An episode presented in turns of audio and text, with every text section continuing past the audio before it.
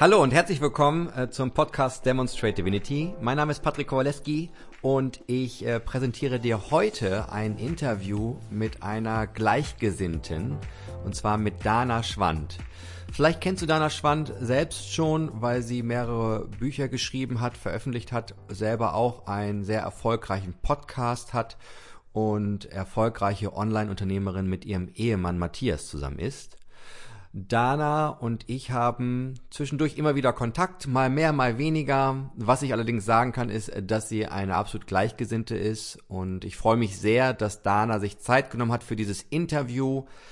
Meine Überschrift lautete Dana ganz persönlich und äh, ja, ich hatte mir im Vorfeld viele Fragen überlegt, die ich Dana stellen wollte und auch gestellt habe. Teilweise sind neue Fragen während des Interviews entstanden. Und bevor ich jetzt zu viel verrate, denke ich, äh, lass dich einfach auf das Interview ein. Dana wird sich auch zu Beginn kurz vorstellen, damit du einfach selber nochmal eine Idee hast, okay, wer ist diese Person, was macht sie? Diese Fragen werden alle beantwortet, bis hin zu, dass wir ja in, in einen tief spirituellen äh, Dialog eintauchen und äh, teilweise aber auch wieder ganz an der Oberfläche, äh, Oberfläche zum Thema Ego und alltägliches Leben uns äh, unterhalten und austauschen. Ich wünsche dir viel, viel Spaß, viel Vergnügen und man könnte sagen, genieß die Show. So, die Aufzeichnung läuft. Ähm, ja, wie eben schon im Intro angekündigt, habe ich heute äh, Dana Schwand als Interviewpartnerin hier und äh, ich freue mich sehr, dass wir, wie gerade schon festgestellt haben, nach längerer Zeit mal wieder persönlich Kontakt haben.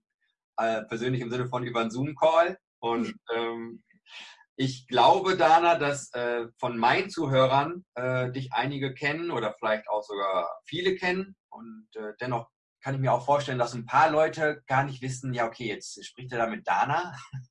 Wer ist das eigentlich? Kannst du vielleicht kurz, ja, kannst du vielleicht kurz so zwei, drei, vier Sätze zu dir sagen, damit auch der Zuhörer, der dich gerade nicht kennt, äh, eine Idee hat, okay, worauf er sich jetzt einlässt, wenn, wenn er das Interview weiterhört. Mm. Das ist ja immer ganz leicht, so eine kurze Beschreibung von wer bin ich eigentlich. also ich bin äh, Dada Schwand, äh, lebe mit meinem Mann, unseren beiden Kindern und Hund südlich ja. von Hamburg im, im Haus. Und von hier aus führen Matthias und ich ein kleines Online-Coaching-Unternehmen, das sich Ich Gold nennt, mit ein paar Mitarbeitern. Und wir bieten Online-Coaching-Kurse an.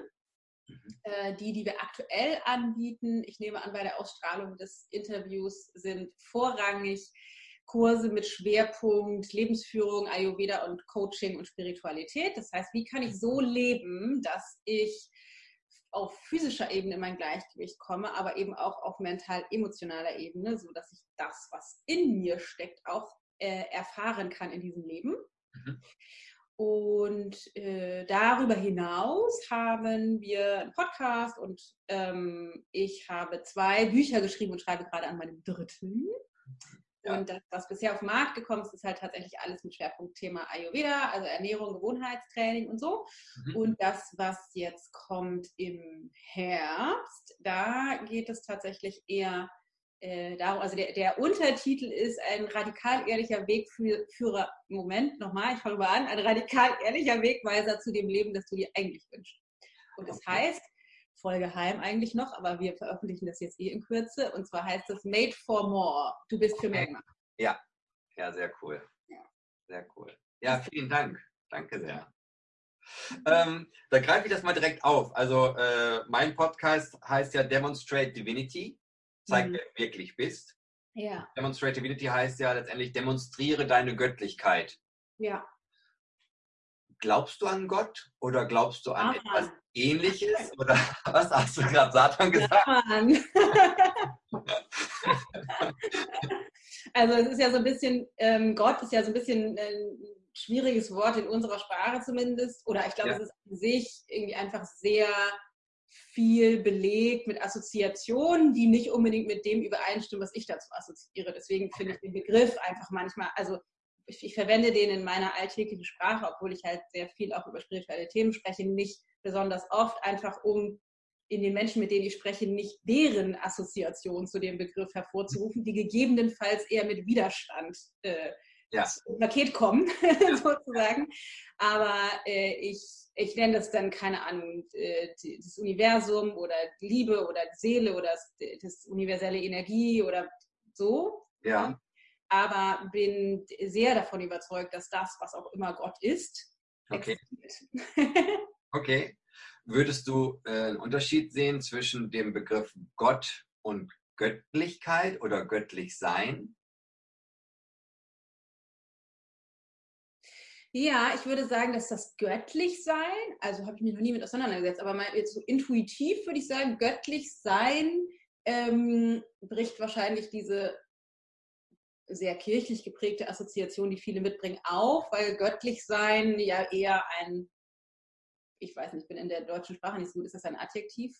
Göttlich ist ein, ein Beschreiben, ein ja, genau. Wort. Ich würde, ich, würde, ich würde es klein schreiben im Sinne von wie Wort, wie ist es? Es ist göttlich. Genau. Ja. Äh, dementsprechend, ähm, wenn man das jetzt einem, äh, einem, einem Menschen zuordnen würde als Beschreibung, dann wiederum finde ich das tatsächlich, beschreibt es das noch, noch deutlicher, was ich und ich glaube du auch, also was wir das tatsächlich damit meinen, also den, den Teil in uns, der göttlich ist, das, was, mhm. was uns zum Leben erweckt, wenn wir auf diese Welt kommen und was wieder verschwindet, wenn der Körper nicht mehr ist. Mhm. Okay. Und wie soll ich das beschreiben? Also mal angenommen, es gibt so etwas, was wir Liebe, universelle Lebensenergie nennen. Mhm. Ist das, würdest du sagen, ist das auch existent außerhalb unseres Körpers oder tragen wir es nur in uns? Oder gibt es das auch als, als etwas, was nicht gerade in, in unserem Körper ist? Also ich würde sagen, das ist komplett unabhängig von unserem Körper. Mhm. Und wenn etwas in dem anderen ist, dann ist unser Körper in unserer Göttlichkeit, würde ich sagen. Mhm. Also ich würde sagen, die, die Energie, die ich in in meinem System göttlich nennen würde, die ist größer als mein Körper. Okay. Einfach nur als Gedankenspiel, also da, so wie ich das sehe. Mhm. Äh, und trotzdem ist es natürlich auch hilfreich, irgendwie das auch in dem Körper zu spüren, jetzt in Meditation oder in Übungen und so. Ähm, und es ist die universelle Energie, die auch dafür sorgt, dass Bäume wachsen und dass aus einem Rosensamen eine Rose wird und eben keine, keine Narzisse und mhm. damit ein Eichensamen weiß, dass er zu einer Eiche wird und nicht zu einer Linde, ähm, das ist die gleiche Energie, also das, was uns alle zusammenhält, würde ich sagen. Okay. Und wie würdest du die dann die Verbindung dann beschreiben? Also wenn es diese Energie gibt, die ich sag mal außerhalb von uns existiert, gleichzeitig, gleichzeitig aber ja auch in uns steckt, so habe ich es verstanden. Mhm. Wie willst du, wie, also in welcher Verbindung stehen wir dann zueinander? Also wir als ne, dass wir es in uns tragen, zu dem, was außerhalb von uns ist. Wie würdest du diese Verbindung beschreiben? Ich würde das sagen, dass alles, was ist, alles, was sichtbar ist und alles, was nicht sichtbar ist, besteht aus dieser Energie. Und dass ich mich irgendwie erfahren kann in Relation zu dir oder zu dem Baum, ist findet auf einer anderen Ebene statt. Das ist sozusagen die zu Materie gewordene Illusion meines Verstandes. Boah, jetzt wird es hier richtig philosophisch. Wahrscheinlich ist die Hälfte der Hörer schon ausgestiegen. es tut mir sehr leid. ich finde es gut, weil ich wollte genau, also ich wollte recht schnell zu diesen Themen hin. Von daher bin ich da gerade äh, so wie so ein, wie so ein, äh, wie so ein, wie nennt man das, ICE reingetaucht. ja ich weiß nicht, beschreibt es, also so würde ich das beschreiben. Ja. Weil es, also ich finde, es gibt, das ist ja die, mm, die Illusion ist, dass wir eben abgetrennt sind und deswegen verhalten wir uns. Ne? Wir, sind, wir sind ja gefangen in unserem Kopf und in den Gedanken und auch aus dieser energetischen Betrachtungsweise sind Gedanken ja auch schon materiell, also die sind dichter im Verhältnis zu der Energie.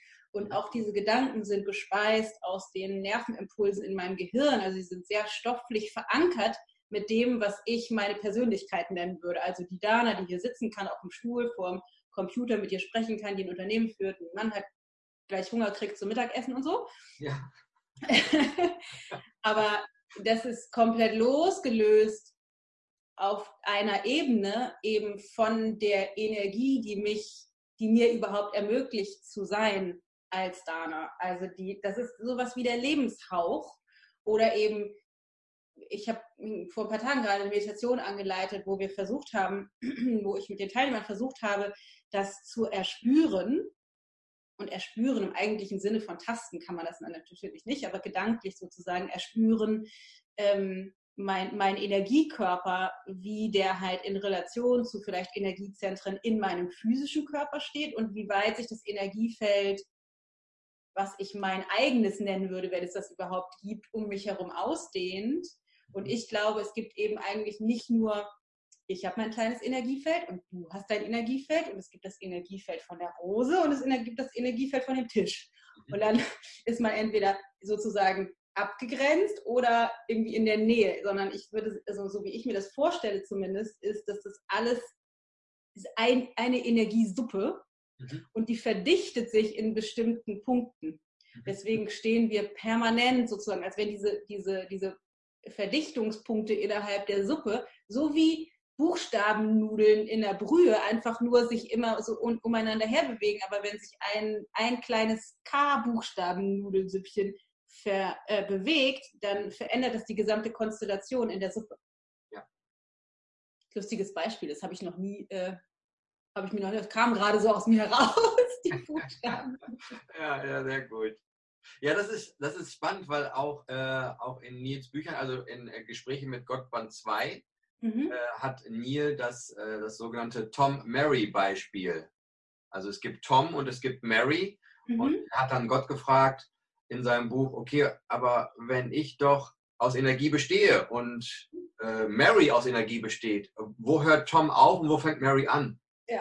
Und das war dann äh, eine interessante Aussage, weil dann, dann kam halt raus, dass äh, letztendlich haben wir, so, so formuliert es Neil manchmal, äh, ich muss ja immer schmunzeln, weil ähnlich wie Gott haben Menschen bei dem Begriff, was ich jetzt sage, erstmal eine bestimmte Assoziation, aber ja. nicht immer, wir haben Sex mit jedem. Ja. weil Sex steht dann für synergetisch-energetischer Austausch, also Ex Exchange. Ja. Und somit hast du quasi, weil diese Verbindung allgegenwärtig ist, ja. äh, hast du halt diesen energetischen Austausch immer. Ja. Die Frage ist nur, äh, inwieweit äh, sich das gleichzeitig auch im physischen Raum miteinander auffällt. Ja, eben genau.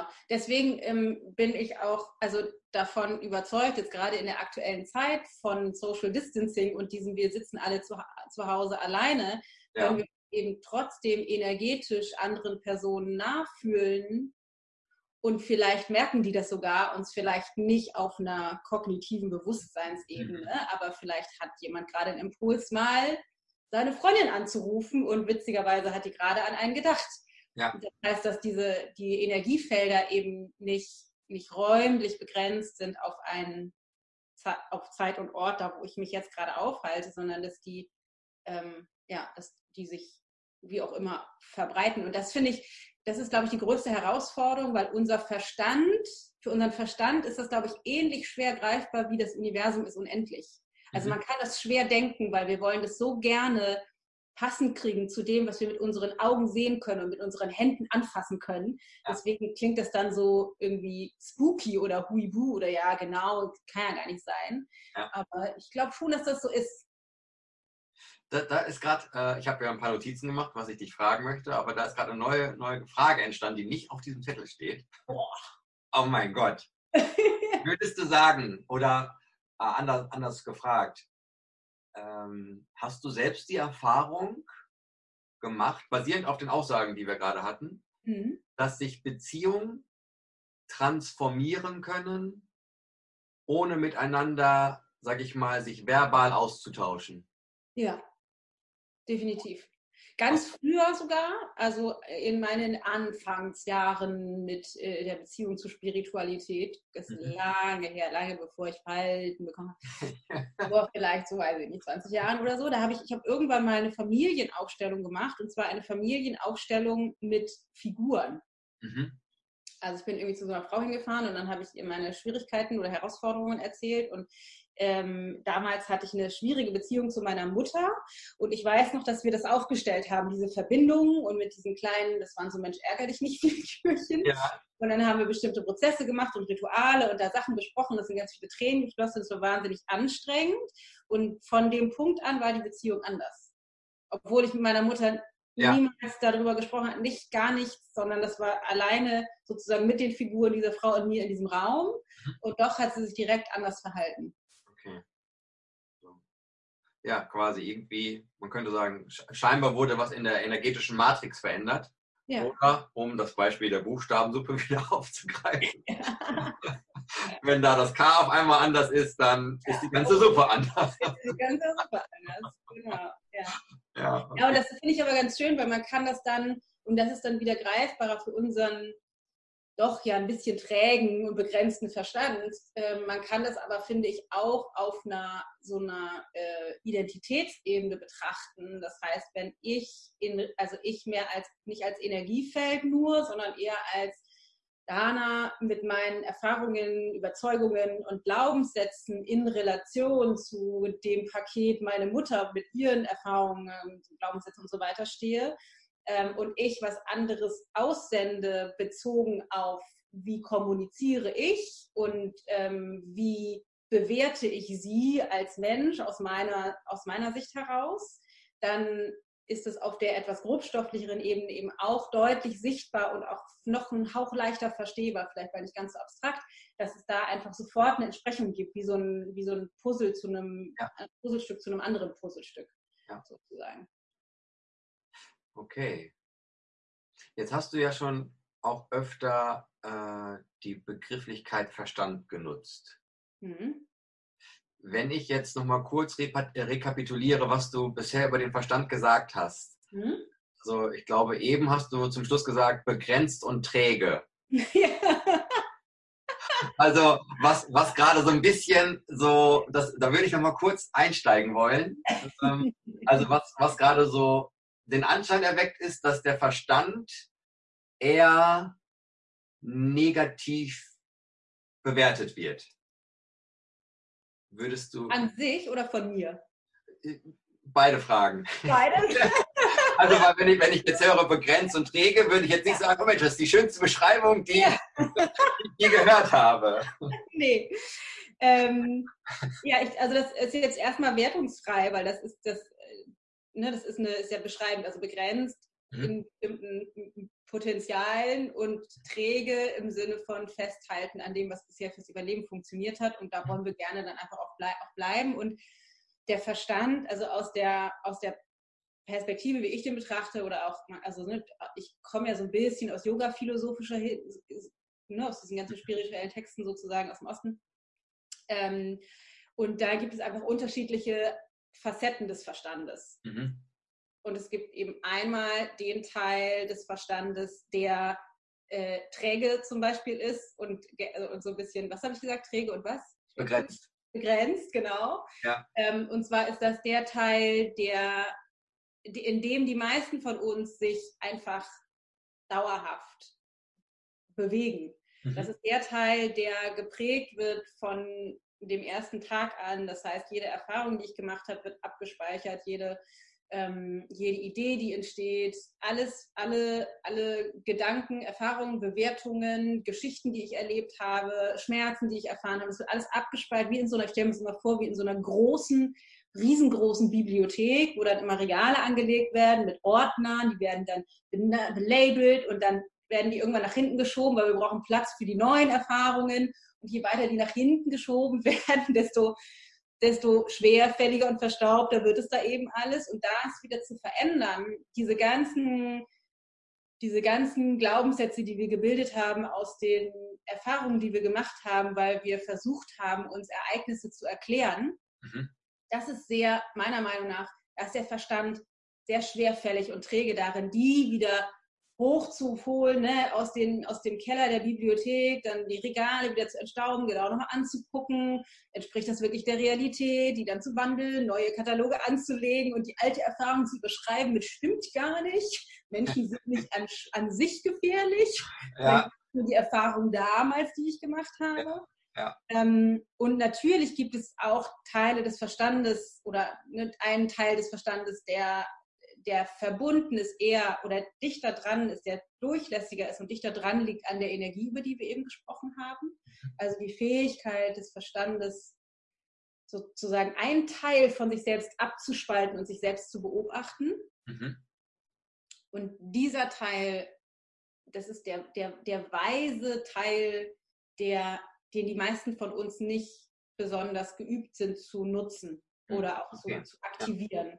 Und was, was, was ich was ich glaube, was unglaublich effektiv ist in diesem ganzen persönlichen Weiterentwicklungsfeld oder eben mehr zu der Person zu werden, für die ich eigentlich hier auf diese Welt gekommen bin, ist eben diesen kleinen Teil des Verstandes zu stärken, damit der die Führung übernimmt und nicht immer ich einfach nur wie auf Autopilot die alten Kamellen-Abspeicher, die in meiner oder ab, abspule, die in meiner Bibliothek liegen. Deswegen ja, der ist träge, aber eben nur in diesem einen Teil. Okay, weil du das, so wie du es beschreibst, weil es verschiedene Facetten dann von Verstand gibt. Mhm. Okay. Und wenn du, wenn du der Institution Verstand grundsätzlich eine Daseinsberechtigung geben müsstest, welche wäre das? Also wozu, äh, was ist deine Perspektive? Also wozu gibt es dann dieses Instrumentarium? Ja, also erstmal ist günstig, wenn wir morgen noch erinnern, wie ich meine Hose anziehe und wenn ich irgendwie den Arbeitsweg nicht weiß, es sei denn, es ist Pandemie, dann wäre das jetzt nicht so wichtig, weil ich musste nicht zur Arbeit gehen. Ja, genau. Stay at home. Ja, es ist schon günstig, wenn ich das, was ich gelernt habe, morgen auch noch weiß, weil sonst müsste ich ja jeden Tag wieder von Null anfangen. Mhm. Also das ist schon definitiv funktional. Mhm. Und ich glaube auch, ähm, dass wir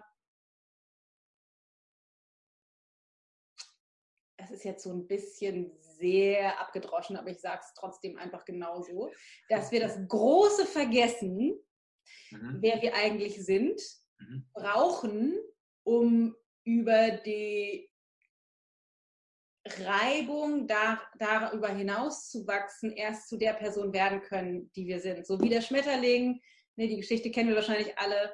Wenn man, wenn man dem versucht, rauszuhelfen aus seinem Kokon, wenn er von der Raupe zum Schmetterling wird, dass er einfach nicht fliegen kann, weil der braucht die Reibung, der braucht die Arbeit, der braucht die Erfahrung, sich da rauszuarbeiten, um wirklich zu dem Schmetterling zu werden. Ja. Ähm, so brauchen wir, glaube ich, diese ganzen Erfahrungen und diese das sich verlieren in der Begrenztheit des Verstandes und des, der, meiner begrenzten Persönlichkeit, dass ich vergesse, ich bin unendlich Licht und Liebe, um mhm. mich da eben rausarbeiten zu können, weil ich genau dann als Schmetterling als Schmetterling Dana in meiner Fähigkeit und meiner schönen äh, Buntheit dann erst wieder entstehen, entstehen kann. Okay. Ich weiß nicht, ob das an sich die Wahrheit ist. Man sagt ja, es gibt ganz viele viele ähm, Kinder mittlerweile, die jetzt auf die Welt kommen, die in einem, direkt schon in, auf sozusagen Level 3 oder 10 starten, die einfach mit einem höheren Bewusstsein ja. kommen, wo ich immer denke, oh, voll gemein, ich wäre auch gerne so, aber wollte ich offensichtlich nicht sein, vielleicht im nächsten Leben. voll gemein. Ähm, wir müssen diese ganze Scheißarbeit machen, da, um sich aus dem blöden Kokon wieder rauszuarbeiten. Und die sind ja. einfach. Ja. Die kommen einfach so auf die Welt. Echt, das ist eine Frechheit. Aber das, das ist tatsächlich eine Frage, die ich mir immer wieder stelle, weil die kommen mit einem höheren Bewusstsein auf die Welt und mhm. äh, steigen eben nicht so stark ein in dieses Vergessen, sondern steigen höher ein und können von da aus direkt weitermachen. Ähm, deswegen weiß ich nicht, ob das an sich ähm, nötig ist, sich daraus arbeiten zu müssen. Aber ich glaube, wo wir evolutionär als Menschheit bisher standen, war das die einzige Chance, sozusagen auf eine höhere Bewusstseinsebene zu kommen. Mhm. Ja. Ich stimme dir, also ich persönlich stimme dir komplett zu. Ich finde, der Verstand ist also zum einen natürlich da, um, was du schon gesagt hast, dass wir nicht alle nackt rumlaufen, weil wir noch wissen, es gibt sowas wie eine Hose und wie ein Pulli und ich weiß auch noch, dass die Hose eher unten rum angezogen wird und der Pulli eher oben rum. Also, dass wir solche Sachen natürlich haben, um, ich nenne es mal, am alltäglichen Leben in der physischen Präsenz, ja. dann Körper und ne, alles, was, was wir hier so quasi wahrnehmen können, dass wir, dass wir daran teilnehmen können.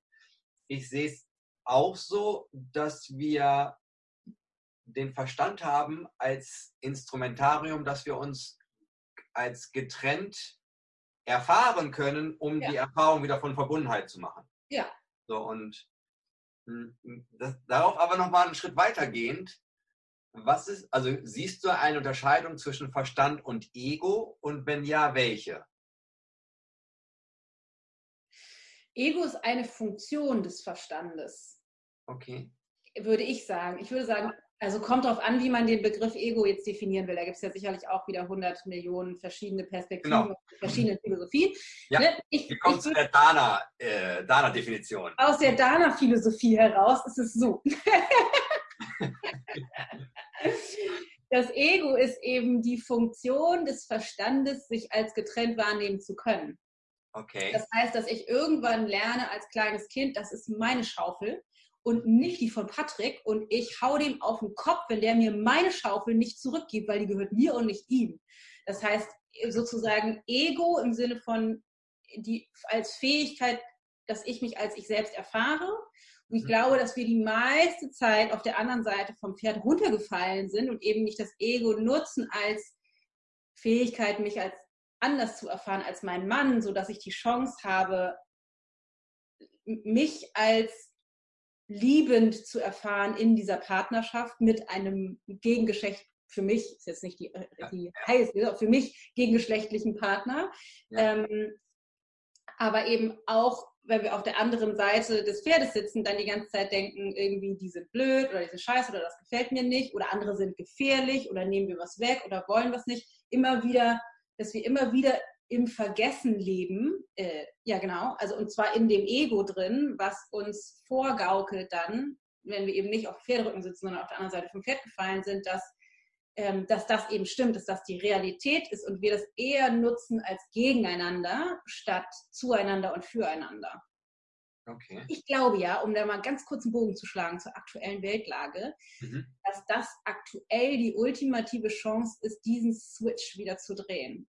Ich weiß nicht, ob das, ob das so kommen wird, aber es ist zumindest die potenziell gigantischste Möglichkeit für die Menschheitsgeschichte, aktuell uns wieder als, ähm, als Menschen zu erfahren, die füreinander, miteinander sind, anstelle von andere Menschen, andere Nationen, andersartige Wesen als Bedrohung zu erfahren, sondern eher zu gucken, okay, eigentlich sind meine Nachbarn ein bisschen blöd, weil die wollen nicht, dass wir draußen Musik anmachen, weil sie dann gestört sind, weil sie so alt sind. Die wollen auch nicht, dass wir am Sonntag den Rasen mähen. Finde ich ein bisschen spießig, mhm. aber denen geht es halt echt nicht gut. Die sind ein bisschen angeschlagen, die haben Angst, jetzt krank zu werden. Natürlich bieten wir denen an, einkaufen zu gehen. Scheißegal, drauf geschissen auf die Musik. Entschuldigung. Ich weiß nicht, ob man das Alles in diesem sagen darf. Wir lassen das drin. Hinweis an die Technik, nicht rausschneiden. also, dass, ähm, dass, wir, dass, wir uns, ja, dass wir die Chance haben, uns aufs Wesentliche zu konzentrieren und über den trennenden Teil des Egos hinauszuwachsen und eher die, die, das Potenzial, uns wieder aus Unterschiedlichkeit zu einer, aufeinander zuzubewegen. Das ist jetzt, glaube ich, größer denn je. Weil uns so vieles vereint. Keiner von uns, keiner auf der Welt weiß, was ist morgen was ist in drei Monaten, was ist in, in zwei Jahren, wie sieht das dann aus? Das weiß keiner von uns. Das ist so, das verbindet uns alle in, in diesem Bewusstsein oder in, in diesem Ego-Teil des Verstandes. Okay. Okay. Ich habe, ähm, wenn du so, sage ich mal, nach, nach Niedold Walsh guckst und oder auch Eckart Tolle, dann kommt ja in den Büchern von den beiden Personen kommt ja häufig so das Thema, dass, äh, dass der Ego die Identifikation ist, und zwar mit unserer Geschichte und mit unseren Ergebnissen. Also, dass wir sowas haben wie, okay, ich bin meine Geschichte, also weil ich, als ich 13 war, habe ich das erlebt und weil ich 21 war, habe ich das erlebt, äh, um das in, in deinem Bild von eben zu haben. Dann habe ich also ganz viele Akten, die mittlerweile verstaubt sind, wo ich immer wieder neue Akten nachschiebe. Aber ich denke, ich bin das. Ich denke, ich bin heute so, weil ich die Geschichte so mit mir trage und diese Identifikation mit den Ergebnissen. Also weil ich jetzt dieses Einkommen habe und nicht das Einkommen, bin ich heute der oder die. Oder weil ich vielleicht das Haus habe oder die Wohnung oder das Auto oder die Klamotten oder die Uhr oder was auch immer. So, und nur mal angenommen, das wäre die Definition. Nur mal angenommen, Ego wäre die Definition von wir sind unsere Geschichte und wir sind unsere Ergebnisse. Würdest du sagen, dass du das in deinem Alltag viel und oft lebst? Also denkst du oder agierst du als, als Dana oft daraus im Sinne von, ich habe ein Coaching-Unternehmen und ich bin Buchautorin. Also erlebst du das so, dass, dass du dann halt schon auch so dich, ich nenne es mal vielleicht extra so extrem hoch über dein, und ich erlebe dich als erfolgreich, also über deinen Erfolg so mit anderen agierst irgendwie? Oder wie würdest du das beschreiben? Oder würdest du sagen, hey, ich bin all the time, always und immer bin ich total geerdet und äh, komplett egolos unterwegs. Total. Ja, seit Jahrzehnten bin ich egolos. ähm, nee, also im, im Yoga gibt es einen, einen, Spruch, ich weiß gar nicht, wie der geht, aber sinngemäß geht es irgendwie so, je, je weiter du bist auf deinem Yoga-Weg, desto mehr äh, erkennst du das, was du alles noch nicht geschnallt hast. Mhm. Ich halte mich für extrem verhaftet in meinem Ego. Mhm extrem verhaftet. Bombastisch, riesengroßes Ego. Ähm, ich äh, übe also, mich darin. Das meinst du jetzt auch ernst gerade, ne? Das meine ich tatsächlich ernst, ja, ja. So, ich bin so froh, weil mir geht es genauso. okay. Dann sind wir schon mal nicht alleine, Patrick. Wir, wir beide sind zumindest verhaftet in unserem Ego. ja. ja, okay, aber erzähl weiter. Das ja.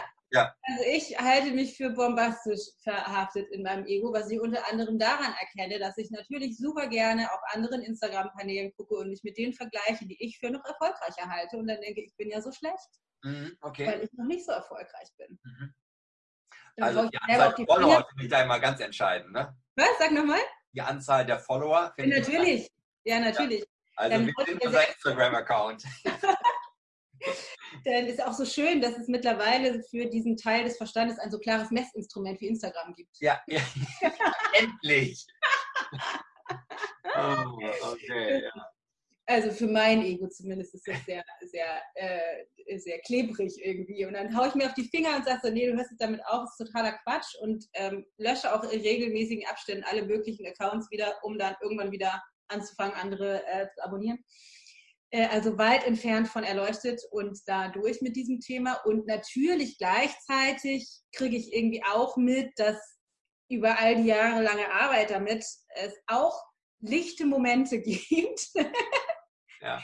Wenige eingestreute lichte Momente, ähm, in denen ich merke, okay, mein Handeln aktuell ist wirklich zu vielleicht 99 Prozent aus dem gespeist, ich möchte einfach was Gutes in die Welt bringen und mhm. gleichzeitig bringt es mein innerstes Bedürfnis zum Ausdruck. Okay. Ohne dass es relevant ist, was ist das Ergebnis. Okay. Das, das gibt es schon auch. Ähm, aber ähm, ich bin definitiv äh, weit entfernt von angekommen. Würdest du das in Prozent beschreiben können? also wenn du, wenn du, hast so einen Tag oder, oder eine Woche, je nachdem, welches Spektrum du gerade heranziehen willst. Ja. der Tag oder die Woche stellen 100 Prozent da. Mhm. Hättest du so eine Zahl, wo du sagst, okay, also ich würde behaupten, Patrick, zu x Prozent bin ich eher so, dass ich wirklich aus, aus der reinen Liebe, ohne an ein Ergebnis verhaftet zu sein, agiere. Und so und so viel Prozent ist dann halt eher das andere. Also ich würde sagen, 10 bis 20 Prozent reine Liebe und der Rest ist wahrscheinlich Ego. Okay. Also, ne, und ich vermute, wenn man jetzt, keine Ahnung, unser Team fragt oder wenn man die Community fragt, die würden das wahrscheinlich anders sehen. Mhm. Nehme ich mal an. Die ja. hören das vielleicht, wenn jetzt irgendjemand das hört, der uns kennt, die würden sagen, stimmt überhaupt nicht. Das ist ganz anders. Ähm, und ich glaube, das liegt vor allen Dingen daran, dass ich vor allem geübt darin bin, glaube ich, einen großen Teil dessen, wie sich mein Ego ausdrückt, nicht unbedingt immer mehr zum Ausdruck bringen muss. Hm, okay. Also, dass ich sehen kann, Alter, ich bin voll neidisch auf den Erfolg von XY. Ja. Aber dass daraus keine Konsequenz folgt, sondern dass ich parallel merke, krass, Alter, du bist voll im Ego gerade, jetzt entspannst du dich mal schön wieder und vielleicht schickst du dir mal eine nette Nachricht und sagst, boah, ich finde das so geil, wie erfolgreich du bist, okay. um dem entgegenzuwirken. Okay. Und, ja. und trotzdem bin ich da, das ist wie so ein Training und trotzdem ja. bin ich aber verhaftet in diesem Ego. Also es ist trotzdem okay. immer noch der Treiber, der mich viele Sachen machen lässt, der mich streiten lässt mit Matthias, der mich die Kinder anmotzen lässt, weil die nicht spurten wollen, dass ich bestimmte Sachen haben will, der mich genervt sein lässt, wenn unsere Hund die Kommandos auf einmal wieder vergessen hat, weil er in Pubertät getränkten Hormonen unterwegs ist.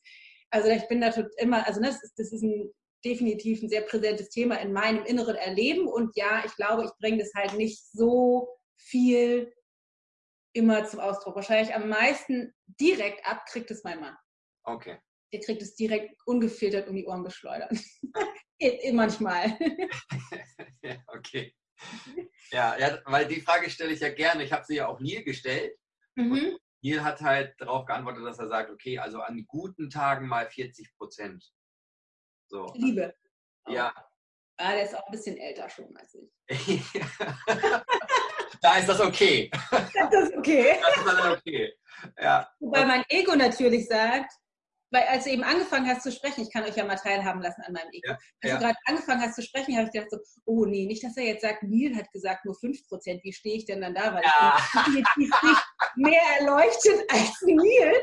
Und als du dann gesagt hast, 40%, habe ich gedacht, puh, Gott sei Dank. Sei Dank. Also voll verhaftet. Ja, ja. ja, und das finde ich, find ich halt spannend. Und ich glaube auch, also ich habe auch diese Beobachtung und ich meine, wir beide sind ja im Bereich von Coaching tätig, ähm, dass ich das, ich bei mir das auch so erlebe, wie du es beschrieben hast. Und ich meine auch, ich mutmaße, dass wenn man jetzt zum Beispiel Teilnehmer von der Bootakademie fragen würde, okay, und wie erlebst du Patrick, dass deren Einschätzung und Prozentzahl wesentlich höher ist. Ja.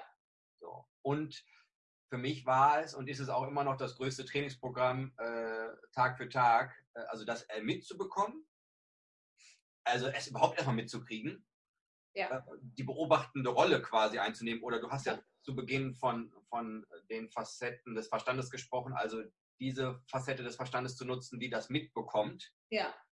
um dann nicht danach handeln zu müssen.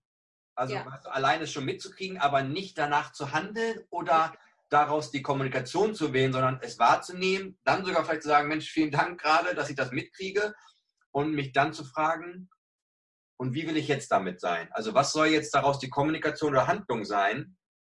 Was ja. du, glaube ich, eben damit meintest, wenn ich das richtig verstanden habe, dass du dann zum Beispiel diese Person anschreibst und sagst, wow, also wie, wie cool, dass du das so hinbekommen hast. Ja, genau, zum Beispiel. Ja. ja.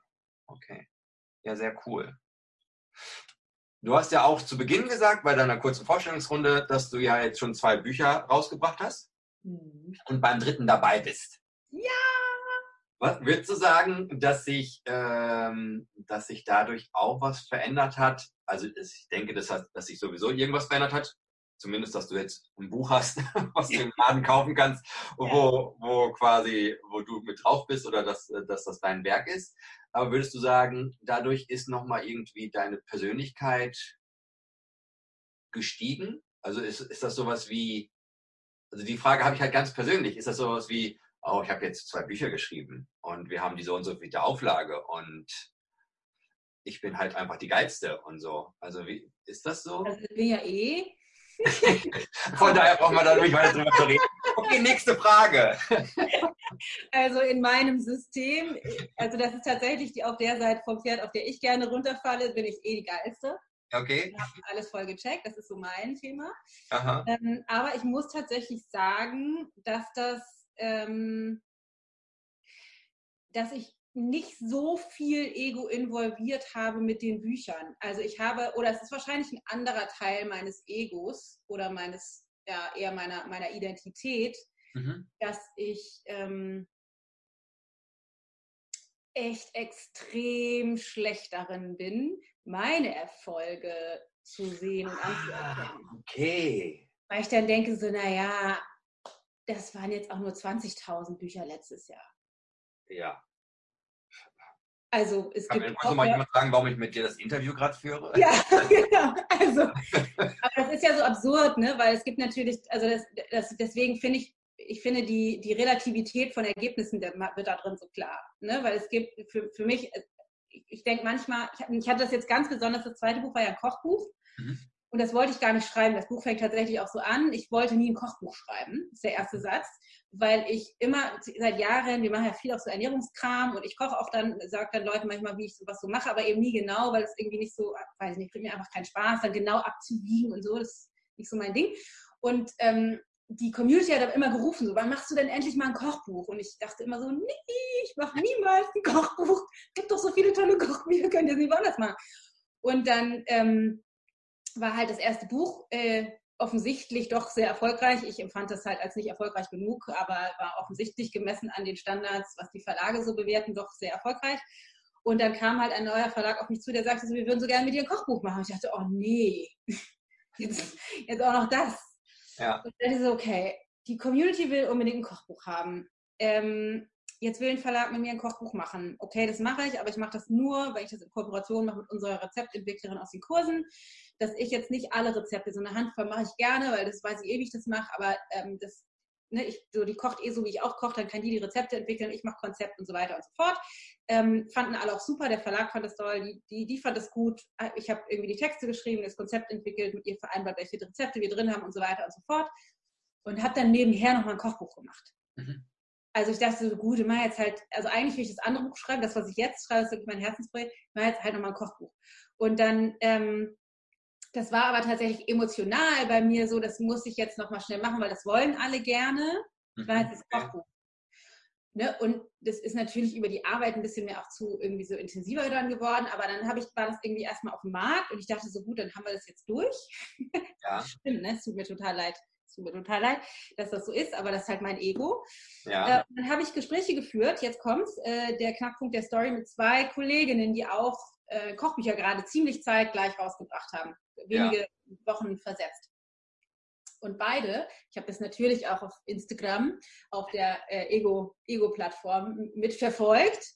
Und die haben dann immer erzählt, ich habe die auch interviewt, das war so echt anstrengend und das ist so unfassbar viel Arbeit und ich habe da Wochen, Monate lang gekocht und die Fotos alles selber gemacht und dann immer die Rezepte ausprobiert und so, oh, und ich bin so stolz, jetzt endlich ist dieses Baby irgendwie auf dem Markt und boah, ist so krass und jetzt legen es die Leute und dann kochen die Rezepte nach und ich dachte die ganze Zeit so, Gott, Dana, du bist echt so egomäßig irgendwie, du machst mal schnell nebenher ein Kochbuch, mhm.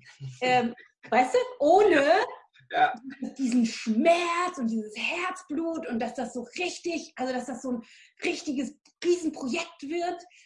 Und habe mich voll dafür entwertet und dachte so, oh, es kann auch gar nichts werden, ne? Ja. wenn die, so das geht gar nicht irgendwie, ja. ganz schlimm. Und dann aber festzustellen, dass das unglaublich gut ankommt mit dem Konzept, was halt bei uns dahinter steht. Und dann hat es wirklich mehrere, ich würde sagen so fünf, sechs Wochen gedauert, bis bei mir im Kopf langsam durchgesickert ist, dass das trotzdem mhm. es nicht ganz doll schmerzhaft schlimm für mich war und trotzdem es nicht mein, äh, mein Ursprungsherzensprojekt war, dass es ein super wertvoller Beitrag ist und dass es ein cooler Erfolg ist, ein Kochbuch gemacht zu haben. Cool. Was hat echt lange gedauert. Also krass, also mein Ego war mega involviert, aber ganz anders, als man vielleicht erwarten würde. Ja. Ja, okay. Alles klar. Ja, vielen Dank für diesen Einblick. Also ich ja. weiß das echt zu schätzen. Das ist, äh, danke sehr. Ja, gerne. Ich finde das, ich bin ja ein großer Fan von äh, Transparenz oder Ehrlichkeit, gerade bezogen auf diese Dinge, weil gerade wenn man so ein bisschen äh, im Rampenlicht steht, was man natürlich irgendwie, ich irgendwie und du ja auch, aber so ein bisschen tut, wenn man irgendwie als Coach vorne steht, ne, und wenn es jetzt irgendwie nur digital vorne ist, ähm, und es einfach so leicht ist für unseren Verstand, wenn wir die Leute angucken, so wie ich die anderen Leute auch angucke und zu denken, oh, ja. Und bei denen ist alles bestimmt XY, aber bei mir nicht. Wir vergleichen ja immer sozusagen deren gefotoshoppte beste Instagram-Variante mit unserem schlechtesten Tag. Sehr funktional. Ja, ja, schön. deswegen weiß ich, dass das, also das, ich weiß es ja, aber es ist ja bei mir ganz genauso. Deswegen ist ja. es mir so unglaublich wichtig, immer wenn ich was rausgebe mit, also dieses, dieses, diese große Gefahr von diesem perfektionierten Bild, mhm. das immer wieder zu zerstören, zu sagen, so, ey, Alter, ich bin voll nicht, voll, also alles ganz schlimm in meinem Kopf. Ja. Weit entfernt von erleuchtet. Ja. ja. Vielleicht, vielleicht wird es mit dem dritten Buch anders, dass mein Ego dann sagt, so jetzt. Weil ich würde gerne ein, ich würde gerne auf die Spiegel-Bestsellerliste, die man dann in den Buchläden kann. Und da habe ich echt lange auch mit gehadert. Ich bin auch ganz stolz, dass ich das jetzt so frei äh, einfach sagen kann im Vornherein, weil es kann natürlich sehr gut sein, dass es nicht klappt. Ähm, weil ich dann immer dachte, wir haben das auch ein paar Mal schon untersucht hier in meinem Team, mein Mann, und so ist das Ego, ist das, will ich dahin, weil das, dann kann ich sagen, ich bin Spiegel-Bestseller-Autorin. Mhm. Und äh, ja, natürlich gibt es einen Teil von meinem Ego, der sagen würde, Alter, dann kriege ich den roten Aufkleber auf meinem Buch. Das ist das Ziel. Das ist das Ziel. Ähm, aber über die ganzen letzten äh, Monate, wo ich mich halt mit diesem Buchthema beschäftige, festgestellt habe, so ja, also ich, ich will, würde auf jeden Fall nie behaupten, das Ego ist raus. Aber ähm, der, diese Bestseller, also der, wenn, man, wenn man relativ lange auf dieser Bestsellerliste ist, nicht nur beim ersten, die, wenn man einmal kurz oben ist, dann liegt es einfach nur daran, dass meine Community aufgebaut hat, über ein paar, über einen längeren Zeitraum vernünftiges Marketing gemacht haben, sodass es genügend Leute gibt, die sowieso das Buch kaufen wollen, weil die einen die schon eh jetzt lieben und die Inhalte mögen. Ne? Das, das, dann gibt es einen Anfangspush und man landet auf der Liste. Aber mein eigentlicher Wunsch wäre, länger auf der Liste zu sein. Und zwar nicht, weil ich da noch mehr Ego habe, sondern das wäre ein Zeichen davon, dass viele Leute über einen dauerhaften Zeitraum dieses Buch kaufen. Das heißt, dass es so gut ist, dass es auch weiterempfohlen wird, weil es einen Unterschied macht bei Menschen. Ja. Und das wünsche ich mir sehr, weil ich glaube schon, und da gibt es natürlich auch die Ego-Variante, aber es gibt eben auch die Variante, die inspiriert ist aus dem, wofür ich, glaube ich, hier bin in dieser Welt ich glaube schon, dass meine Art und Weise, Dinge und Zusammenhänge zu erklären und wirklich ne, die Wahrheit zu sagen darüber, wie scheiße, anstrengend und schwer persönliche Weiterentwicklung auch ist und was es eben braucht und was die ganzen Gruben sind, durch die wir durch müssen und eben aufzuhören, diesen Weg schön zu malen, wenn er das eben nicht ist. Und auch von meinen Erfahrungen, ich glaube schon, dass das eine wertvolle äh, Bereicherung für Menschen sein kann. Und wenn das so ist, dann würde ich mich sehr freuen. Und dann wäre diese Liste eben nur ein Ausdruck davon, dass es Menschen hilft, mhm. wenn es dann da drauf wäre. Ja. Aber es gibt auch auf jeden Fall, der, rote Aufkleber wäre schon auch geil.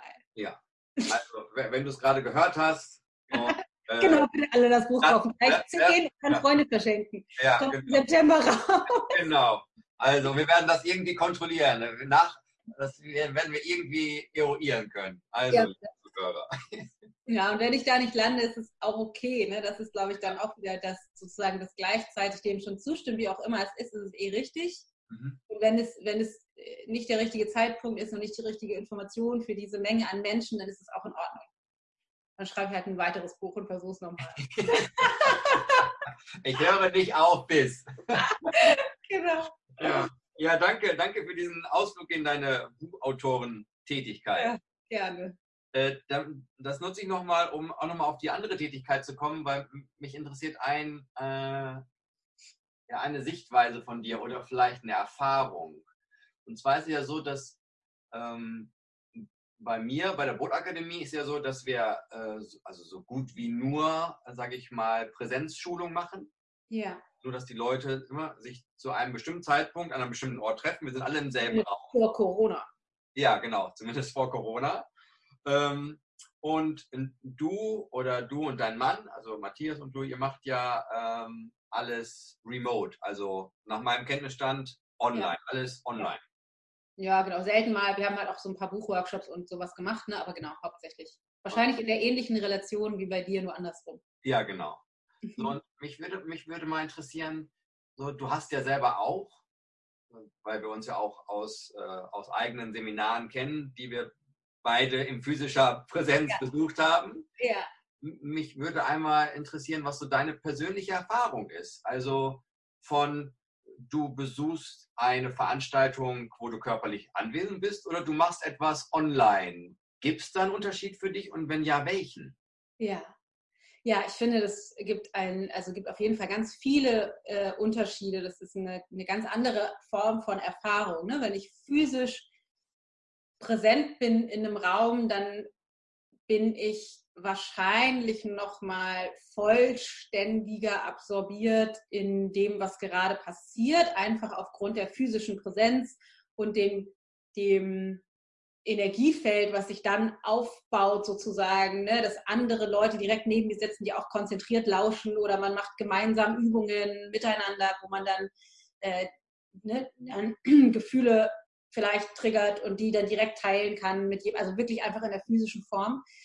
Ähm, das gibt es natürlich, also es gibt es eben auch, können wir gleich nochmal angucken, wie das in der, in der digitalen Form ist, aber das hat auf jeden Fall schon eine besondere Magie, weil wir ja, wie wir ganz am Anfang schon hatten, wir sind ja nicht ohne Grund Persönlichkeiten in diesem Körper, mhm.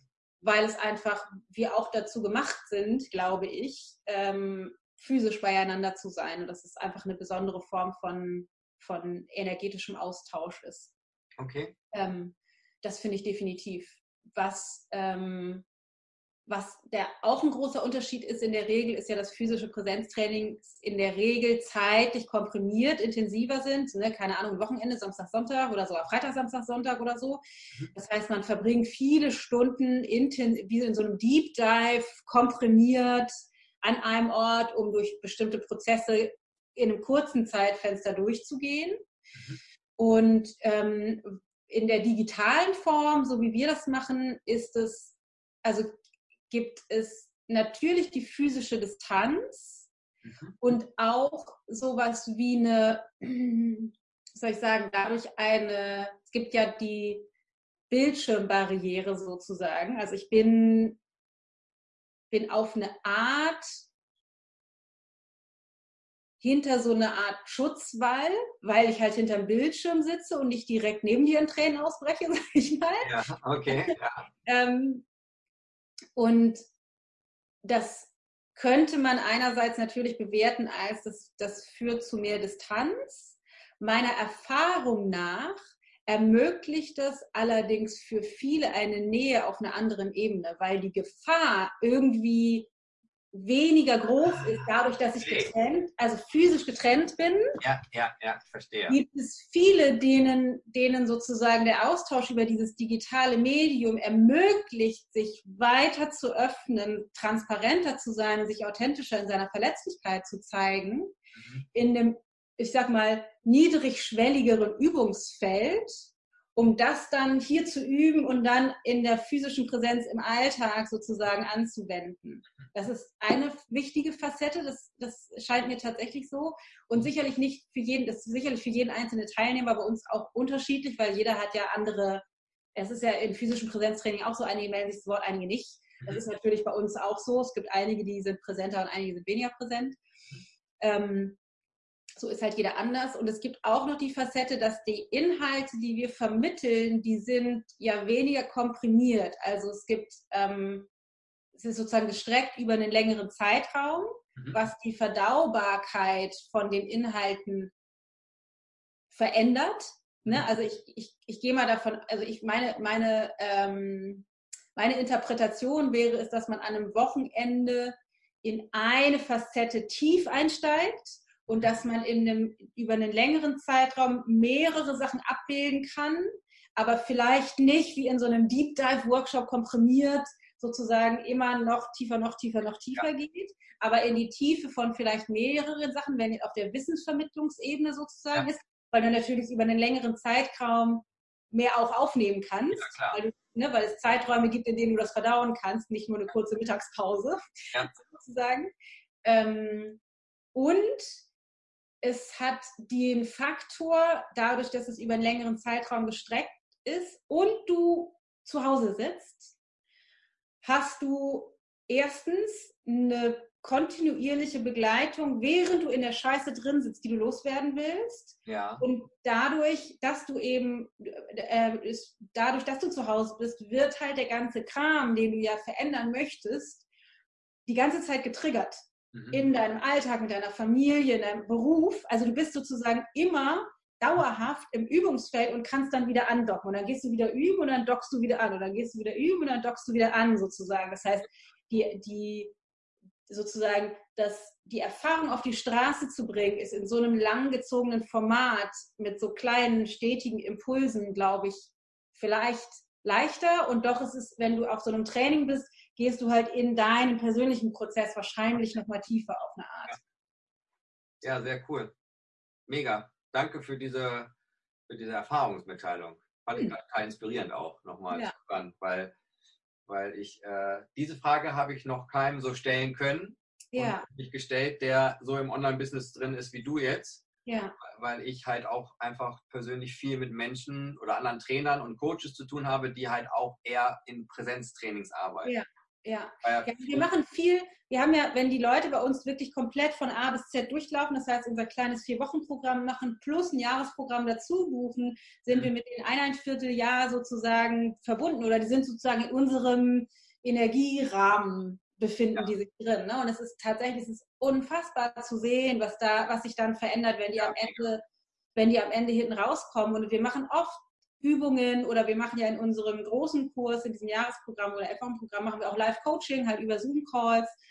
Und das ist, das ist so eine tiefe Verbundenheit und es ist so oft, dass, dass du richtig merkst, so fast als wärst du in einem Raum, wie so eine Energiewelle durch die Gruppe läuft, weil die Energie, wie wir ja ganz am Anfang schon besprochen haben, die ist eben nicht begrenzt auf Raum und Zeit. Das heißt, es ist schon trotzdem spürbar, diese, diese Verbindung. Mega. Ja. Eure, äh, eure Homepage lautet?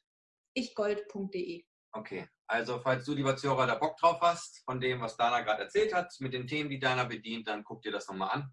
Werden wir nochmal verlinken, sodass du da nochmal gucken kannst. Ja, sehr, sehr cool. Mega! Ja. Wir, kommen, äh, wir kommen zu, äh, ich, ich, glaube, der letzten Frage, die ich mir zumindest aufgeschrieben habe. Ich bin gespannt. Und zwar einmal äh, Dana aus der Rolle als Unternehmerin. Mhm. Was würdest du sagen, was ist so die am häufigsten, äh, am häufigsten bisher aufgetretene Herausforderung im unternehmerischen Dasein? Also gibt es sowas wie so ein ich will jetzt nicht sagen All-Time-Favorite, aber sowas, wo du sagst, so, okay, also an den Punkt kommen wir immer wieder, vielleicht zeigt sich das anders, aber wir kommen an den Punkt immer wieder. Wir als äh, Unternehmer-Ehepaar, beziehungsweise ich als Unternehmerin. Ja, also ich habe mir fallen direkt drei ein. Okay. okay. Probleme war die Frage, ne? Also ein großes, äh, das war auch schon immer so, ähm, auch bevor wir das in dieser Form gemacht haben, ein großes Problem ist, ist, ich bin, wenn man diese, ähm, diese, diese Ausrichtungen des Verstandes betrachtet, bin ich wirklich, ich glaube, zu 120 Prozent eigentlich visionär oder sagen wir 100 Prozent visionär und noch ein bisschen Macher dazu. Mhm. Das heißt, ich habe einfach, ich mein Verstand produziert, ohne dass ich es will, Ideen am laufenden Band mhm. und der Macher in mir und die, die ne, ich bin immer so voller Inspiration bleibt, ich möchte das sofort umsetzen. Mhm. Und natürlich geht das nicht. Mhm. Und ich bin jahrelang zu schnell gerannt und ständig gestolpert und auf die Nase gefallen, weil einfach nicht ich, die, die Ideen, die ich habe, die kann man nicht alle zeitgleich, das geht aber nicht, kann man nicht äh, verfolgen. Äh, ich wollte aber nie zuhören und habe das dann trotzdem gemacht und bin dann halt wieder auf die Schnauze gefallen. Okay. geworden und so. Das heißt, das ist eine große Herausforderung nach wie vor immer wieder. Ich bin ziemlich gut, meinen Mann dafür zu gewinnen, dass meine Idee unbedingt umgesetzt werden muss. Aber äh, er wird immer besser darin zu erkennen, dass das nicht stimmt. Von Jahr zu Jahr wird er besser. Genau. Ähm, dass, dass, dass wir tatsächlich auch, wir arbeiten ja jetzt viele Jahre schon zusammen, dass er von mir auch die Erlaubnis hat, auszuwählen, welche werden gemacht und welche nicht. Mhm. Nicht bei allen und manchmal bin ich auch ein bisschen zickig und stelle mich quer, weil auch meine nie so wichtig ist, die Idee ja. Also das ist tatsächlich ein, eine große Herausforderung, vor der ich persönlich und wir in der Partnerschaft mit dem Unternehmen immer wieder stehen, dass ich einfach so gerne so viele Sachen machen möchte und es einfach begrenzte Kapazitäten ist. Mhm. Äh, eine weitere, ein weiteres richtig großes, eine richtig große Schwierigkeit ist, dass Matthias und ich, ähm, kennst du den Gallup-Test? Kennst wahrscheinlich den Gallup-Test. Ja, ja. Ne, für alle, die den nicht kennen, das ist so ein, so ein Test, wo man rausfinden kann, welche Talente bringe ich eigentlich mit und wie äußern sich diese Talente in der meine Ausführung von Aufgaben. Ähm, und es, die, es gibt so ein Institut, die haben Tausende von Leuten getestet, Zehntausende, glaube ich, und ähm, haben 34 Talente, die immer wieder auftauchen rausgefunden. Und dann kann man so einen Test machen. Dann gibt es halt, werden die sozusagen klassifiziert, was ist erste, zweite, dritte, vierte, fünfte und so weiter. Und das Interessante ist, dass Matthias und ich die ersten fünf komplett gleich haben, bis auf eins. Das hat Vorteile, ja. die können einander gut verstehen. Ja. Das hat auch Nachteile, weil bestimmte Talente oder bestimmte Bereiche, die es auch bräuchte, nicht abgebildet werden. Okay. Und, ne, auch in den ersten, wenn man die ersten zehn anguckt, die werden alle so diese 34 werden in vier Farben aufgeteilt. Ja. Man sollte alle vier Farben haben, weil die unterschiedliche Aspekte abbilden, jetzt auch in, gerade aus unternehmerischer Sicht. Und wir also, haben so gut wie gar. Im Sinne von Ausgeglichenheit? Genau, im Sinne von Ausgeglichenheit, weil es das alles braucht, um funktional zu arbeiten. Okay. Und Ergebnisse zu produzieren. Und wir haben in den ersten zehn kein einziges Mal lila. Also von diesen vier Farben haben wir kein einziges Mal lila, was schon erstaunlich ist, wenn man das als eine Person hat, aber als zwei Personen ist es echt krass. Und lila bedeutet halt eben sowas wie Struktur und Umsetzung. Okay das heißt, wir sind da so ganz inspiriert ne? und dann fangen wir auch mit irgendwas an, aber dann gehen wir halt zum nächsten. Und das, das ist eine große Herausforderung. Dafür haben wir, äh, ich sage mal, uns jemanden eingekauft, also unsere, äh, unsere wundervolle, unfassbar talentierte äh, Steffi in dem Bereich, die hat ganz viel Lieder. ja. Und die ähm, sorgt jetzt mit uns seit anderthalb Jahren ungefähr dafür, dass wir halt eben anfangen, Strukturen zu etablieren und dass wir nicht heute entscheiden, wir rennen da lang und morgen dann da lang und auch noch vergessen, dem Team Bescheid zu sagen, dass wir übrigens jetzt in eine andere Richtung rennen. Das heißt, ähm, das ist total äh, ein, ein für uns beide eine große Herausforderung, weil das einfach in unseren in unserer persönlichen Struktur nicht so angelegt ist und auch für Steffi eine große Herausforderung, weil sie uns da immer wieder zur Raison rufen muss. Nein, das machen wir jetzt nicht so. wir haben, sagen, es ist ähm, vorteilhaft, sich einfach jetzt mal, ob jetzt Gallup oder mal losgelöst von, von diesem Bild von Gallup, sich einfach äh, aus unternehmerischer Sicht Kompetenzen, die ich selber nicht habe, einfach wirklich aktiv einzukaufen? Ja, oder, hättest, oder hättest du eher den Anspruch zu sagen, nee, dann will ich mir das selbst aneignen? Auf gar keinen Fall. Okay. Ich bin da, da zu 1000 Prozent von überzeugt, dass es eine unfassbare Energieverschwendung ist, mhm. Äh, und auch für unseren, ich sag mal, Seelenweg nicht funktional zu versuchen, das, was in uns nicht angelegt ist, zu optimieren. Mhm. Es ist für, für unsere, also ich finde, dass es für unsere persönliche Weiterentwicklung und für die Entfaltung dessen, wofür wir gewählt haben, dieses Leben in dieser Persönlichkeit zu verbringen, unerlässlich ist, rauszufinden, was sind die Dinge, die mir am allermeisten Freude bereiten und so leicht fallen, dass sie sich nicht wie Arbeit anfühlen.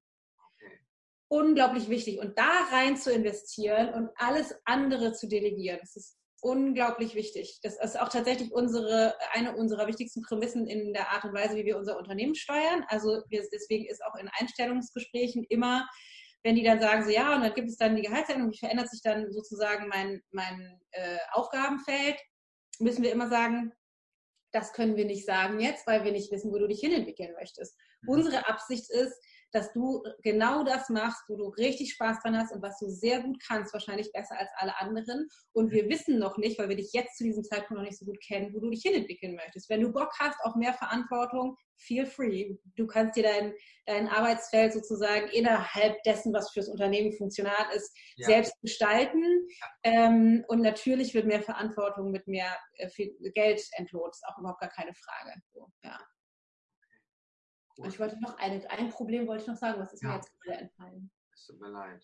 Es gibt so viele. Ach so, doch, ich weiß. Und okay. zwar, okay. ich weiß, ähm, ich finde, eine der größten Herausforderungen und auch eines der wertvollsten Dinge im Unternehmertum ist, dass wir immer erst investieren müssen, bevor wir wissen, dass es funktioniert.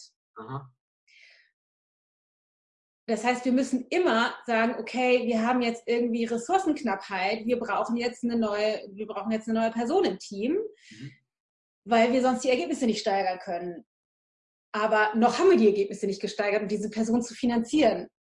Das heißt, wir müssen immer mit unserem Vertrauen in Vorleistung gehen und das nicht nur so schön auf Meditationskissen machen, sondern harte Fakten Geld auf den Tisch legen, ja. also nicht bevor wir es erarbeitet haben, also bevor wir sicher gehen können, also wirklich zu 100 Prozent sicher gehen können, dass das alles so aufgeht, wie wir uns das vorstellen. Mhm. Ähm, das finde ich immer wieder, der, ne, mache ich mir in die Hose. Und immer wieder stelle ich fest, das ist einer der wertvollsten Dinge überhaupt im Unternehmen, weil so funktioniert Leben. Glaube ich. Ich glaube, das ist eine der wichtigsten Dinge, die wir lernen können, um inspiriert und mutig in großen Schritten unser Leben so zu erschaffen, wie wir uns das eigentlich wünschen. Ja. Mit dem Vertrauen in Vorleistungen zu gehen. Ich muss, äh, muss gerade dabei an ähm, eine Dame denken, die uns beide, glaube ich, sehr geprägt hat äh, bei unserem, unserem ursprünglichen, ich nenne es mal Coaching-Unternehmen, wo wir uns kennengelernt haben. Ja. Da, ähm, da habe ich immer noch den Satz im Kopf, okay, du musst dem Ofen erst Holz geben, bevor er dir Feuer gibt, also Wärme gibt. Ja. Ja. ja. Finde ich, das passt da einfach sehr gut zu. Total, ja. Handhabt ihr das dann so, dass ihr schon, sage ich mal, überlegt investiert? Also ist es schon so, dass ihr sagt, okay, wir, wir haben ein gewisses Budget, was wir nutzen, wo wir sagen, okay, das können wir auch unternehmerisch äh, risikobehaftet investieren, wenn es dann kein Return of Invest gibt? Oder seid ihr da so, dass ihr sagt, komm, all in. Also Drauf geschissen, wir haben das Universum auf unserer Seite. Ja, genau. Wir sind doch Gott. Was soll da schiefgehen? Ja, das stimmt. Allerdings stimmt das. Auf das gewissen nicht physischen Ebenen. Das stimmt, ja, definitiv. Also, ähm, nee, da sind wir tatsächlich natürlich überlegt, weil ich bin, ich bin ja ein großer Verfechter von Vertrauen an sich. Mhm. Aber es gibt ja die Unterscheidung Vertrauen und blindes Vertrauen. Mhm. Ja, da gibt es ja auch das Beispiel zu sagen, so, naja, ich würde jetzt, ich bin davon überzeugt, wir müssen immer vertrauen, immer, immer, immer. Misstrauen ist an sich dysfunktional, weil wir Ergebnisse anziehen, bei denen es sich lohnen würde zu sagen, siehst du, es war sinnvoll zu misstrauen. Und mhm. wenn wir im Vertrauen sind, ziehen wir Ergebnisse an, bei denen es dann am Nachhinein sinnvoll ist zu sagen, ja, es war sinnvoll zu vertrauen. Deswegen würden wir aber ja nicht sagen, ich vertraue und laufe über die Straße ohne zu gucken, mhm. sondern wir würden vertrauen und nach links und rechts gucken. Ja. Das heißt, natürlich vertrauen wir darauf, dass unsere Investition funktioniert und natürlich wissen wir auch, dass wir eine Verantwortung haben gegenüber, unseren, gegenüber denjenigen, die wir, ne, die wir jetzt tatsächlich schon bezahlen, gegenüber unseren äh, aktuell fünf Angestellten, gegenüber unseren freien Mitarbeitern, gegenüber unserer Agentur und vor allem gegenüber unserer Community, weil wir machen das Ganze ja natürlich, um Geld zu verdienen und auch um erfolgreich zu sein. Es bringt einfach auch Spaß, Erfolg, aber ähm, der, der Ursprungskern, warum wir das machen, ist, weil wir Menschen dazu bringen wollen, 100% die Verantwortung für ihr Leben zu übernehmen, damit sie lernen, dass sie es selbst gestalten können. Ja. Das ist das, was uns antreibt. Und wenn wir einfach blind vertrauen und sagen, darauf geschissen all in, dann kann es sein, dass wir das nicht mehr machen können. Das heißt, das ist natürlich die Grundlage unserer Entscheidung und trotzdem ist es jedes Mal wieder so, es fühlt sich immer wieder an wie ein, ein Sprung ins Nichts. Ja. ja, vielen Dank. Danke für die Transparenz nochmal. Ja, gerne. Ich habe noch ein, ein äh, bevor wir jetzt gleich zum Ende kommen, äh, ein, eine letzte Sache. Ich weiß, du bist äh, schon immer sehr transparent, also auch deiner Community gegenüber. So erlebe ich dich. Und ähm, wenn ich, kommt's, ich bin gespannt. jetzt, äh, ich mache ja viele Trainings auch bei Firmen im, im Bereich Business Coaching und so. Und dann habe ich ja auch ganz oft mit mit Teilnehmergruppen zu tun, die sich trotzdem einfach schon ewig kennen. Die arbeiten 10 20, 25 Jahre zusammen, vielleicht auch erstmal nur drei Jahre. Ja.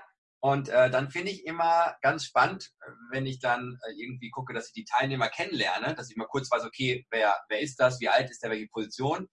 Dann nutze ich manchmal die Fragestellung, okay, und was gibt es, was deine Kolleginnen und Kollegen noch nicht von dir wissen? So, und da würde mich mal gerade interessieren, also da ihr gerade Dana nicht auf dem Video seht, beim Zoom Call, sie überlegt hart. also gibt es, gibt es etwas, wo du gerade sagen würdest, okay, das ist in meinem Leben, das hat mich beschäftigt, das hat mich geprägt, das hat mich mal aus den Banken gebracht, das hat mich total glücklich, also das war ein geiler Moment in meinem Leben. Gibt es etwas, wo du das vielleicht noch nicht so oft erzählt hast? Oder wo du gerade sagst, oh, krass, das habe ich, glaube ich, noch nie so in einem Podcast-Interview oder irgendwie in einer Online- äh, ich will jetzt nicht sagen Seance, sondern Online-Veranstaltung mitgeteilt? Fällt dir irgendwas dazu ein? Also, das ist eine ganz coole Frage, weil ich tatsächlich jetzt, während ich darüber nachdenke, feststelle, ich bin echt sehr transparent. Also die erfahren von den Grenzen, die ich mit meinen Kindern habe, mit meinem Mann, wie es bei mir so auf der Toilette läuft. also ich, ich, bin da tatsächlich sehr transparent. Ähm, das Einzige, was ich jetzt denken würde, wäre, also Erfahrungen aus meiner Geschichte heraus, die bisher noch nicht so relevant waren, als dass ich sie erzählt hätte, nicht weil ich sie zurückhalten wollte, sondern weil es einfach nicht, also kein, keine Ahnung, wenn ich jetzt den Urlaub in Spanien mit meinen Eltern vor 30 Jahren habe ich jetzt noch nichts von erzählt, aber das wäre jetzt auch nicht so relevant sozusagen. Und vielleicht gibt es da auch Ereignisse, die vielleicht irgendwann mal erzählt werden, weil die bezogen auf das, was gerade präsent ist, doch relevanter werden. Aber ich habe nichts, ähm, nichts jetzt bewusst zurückgehalten. Ich erzähle gerne Geschichten aus meiner äh, Vergangenheit, weil ich finde, dass Geschichten die Erfahrungen ähm, leichter transportierbar machen, sodass sie für, für die anderen fühlbar werden. Ähm, und das andere, den anderen Gedanken, den ich hatte, ist, dass ich mit dem, was ich beitrage oder was ich erzähle, was ich in dem Moment aktuell erzähle, sehr bewusst umgehe, dass ich, ich erzähle nichts, wo ich gerade selber zu tief im Prozess drinstecke, als dass ich es abstrahieren könnte, sodass es wertvoll ist für den Konsumenten sozusagen. Also ähm, wenn ich jetzt in einem fetten Streit bin mit Matthias und gerade noch alles richtig scheiße ist und ich nicht hinkriege, jetzt schon den Schritt zur Seite zu gehen und zu sagen, so, ja, ich finde die gerade richtig scheiße, aber es ist halt auch einfach mein System, sondern wenn ich denke, so, ja, und voll der Idiot oder ne, so, dann ja. würde ich das nicht machen. Also da halte ich sozusagen meine Transparenz zurück, weil das halte ich nicht für funktional. Mhm. Ähm, also so, aber also an, an, Geschichten wüsste ich nicht. Und der dritte Gedanke, den ich jetzt habe, ist nur, es geht mir ganz genauso, wie wahrscheinlich allen anderen auch, es gibt immer wieder eine Grenze, egal ob das vor der Community ist oder ob das in einem Zoom-Call ist oder ob das in einem Gespräch mit Matthias ist, diese Grenze zu wirklich loslassen und die Tränen fließen lassen, mhm. ist immer wieder eine Wahl, die ich treffen muss. Also das, das sozusagen da transparent zu sein. Ähm, wir hatten jetzt gerade am, am Dienstag, äh, während wir das also in Relation zu unserer Aufzeichnung, ähm, ein, ein Abschiedscall von, von unserem großen Online-Coaching-Programm und das, da sind halt immer welche, die jetzt seit über einem Jahr mit uns zusammenarbeiten und die dann gehen. Und da werde ich manchmal ein bisschen emotional und da merke ich immer so, okay, das ist für mich trotzdem eine Herausforderung, das zuzulassen, mhm. weil ich das, ich das auch tatsächlich für wertvoll halte, für die Verbundenheit, aber es ist trotzdem für mich immer ein Schritt, mich da dann so zu zeigen. Aber sonst bin tatsächlich sonst so an Geschichten. Ja, geil. Das ja. ist auch mal, also auch geil, das festzustellen. Ja, total. Ja. Gute Frage, vielen Dank. Ja, sehr, sehr gerne. Dana. Ja. Der Zettel ist abgearbeitet. Ähm. Der Zettel ist abgearbeitet. Die Fragen, die mir zwischendurch eingefallen sind, habe ich auch gestellt. Ich äh, bedanke mich von Herzen äh, für, für das auch hier wieder transparent sein ja. das, wie ich es erlebe oder erlebt habe, hundertprozentige Mitspielen. Ja. Und, ähm, ähnlich wie, wie unser Interview, als, als ich mal bei dir quasi Gast war, äh, habe ich es einfach als. Auch alle anhören, ne? Ich habe Patrick auch mal ausgequetscht. Mein Podcast heißt Da ist Gold drin und da gibt es eine Folge. Ich weiß die Nummer nicht, aber vielleicht kannst du das mit bei dir in den Shownotes verlinken, ja. dann können ja. die das nämlich auch anhören. Genau. War auch ein sehr spannendes Gespräch. Ja, das stimmt allerdings. Und das ist, das ist genau das, was ich gerade sagen wollte. Es ist so, äh, auch wenn wir so zwischendurch, finde ich, nicht so, sage ich mal, dass wir uns jetzt jede Woche irgendwie unterhalten oder sowas, äh, ja. finde ich es einfach spannend, immer wieder mitzukriegen, dass so gefühlt wir komplett auf derselben äh, ja. Welle surfen. Total. Vielleicht mal mit anderen Begrifflichkeiten ja. oder vielleicht mal mit einer anderen Vorgehensweise, nur so aus derselben, äh, wir scheinen aus demselben großen Topf der Buchstabensuppe Teller zu befüllen. Ja, genau. ne? Vielleicht hat der andere mal eine Schale, der andere hat mal so eine Bowl der andere hat so einen traditionellen äh, Teller von Oma. Aber, aber, irgendwie ist es dieselbe Suppe. Ja, definitiv. Ja, genau. Deswegen bedanke ich mich echt für die Zeit und für die Möglichkeit, dich so äh, interviewt haben zu dürfen. Ja. Und äh, ja, wie gesagt, also Danas Bücher könnt ihr überall erwerben. Das neue kommt im September raus. September. Genau. Genau. Dann äh, habt ihr äh, die Online-Programme von Dana und ihr könnt halt auch äh, ihren Podcast hören. Wir werden das alles noch irgendwie verlinken, vernetzen, so dass ihr das auch alles findet. Und dann äh, bedanke ich mich für, für das Interview. Ja, danke dir, Patrick. Es ist eine große Freude, mit dir zu sprechen immer wieder. Es ist schön, sich so ähm, äh, ich sage immer so, zu verfachsimpeln, könnte man sagen. Es ist ja nicht so wirklich ein Fach, wo man, ja. aber, aber ja, ja. trotzdem gibt es ja nicht so viele Menschen, mit denen man sich in der Tiefe und in dem Umfang über diese Art von Themen austauschen kann, äh, auf so eine normale, lockere Art und Weise. Deswegen vielen Vielen Dank und auch vielen Dank für die Arbeit, die du machst. Ich bin sicher, so mal als Online, als von Online-Unternehmer zu Offline, äh, eigentlich ja. Offline-Unternehmer, ich bin sehr davon überzeugt, dass deine spontane Digitalisierung, zumindest temporäre Digitalisierung, ja. so geil ist, weil es natürlich vielen Menschen ermöglicht, die sonst äh, Reiseherausforderungen hätten Mhm. Ähm, ne, das kommt ja auch dazu, Mütter mit kleinen Kindern und so, die nicht mal so schnell weg können. Ja. Ähm, dein Wissen zur Verfügung stellt jetzt auf eine, auf eine vielleicht noch leichter konsumierbare Art und Weise. Und ich finde das total toll, weil du hast einfach viel zu geben. Cool. Vielen, vielen Dank. Danke, Dana. Wir hören. Bis dann. Ja, Tschüss. Mach's gut.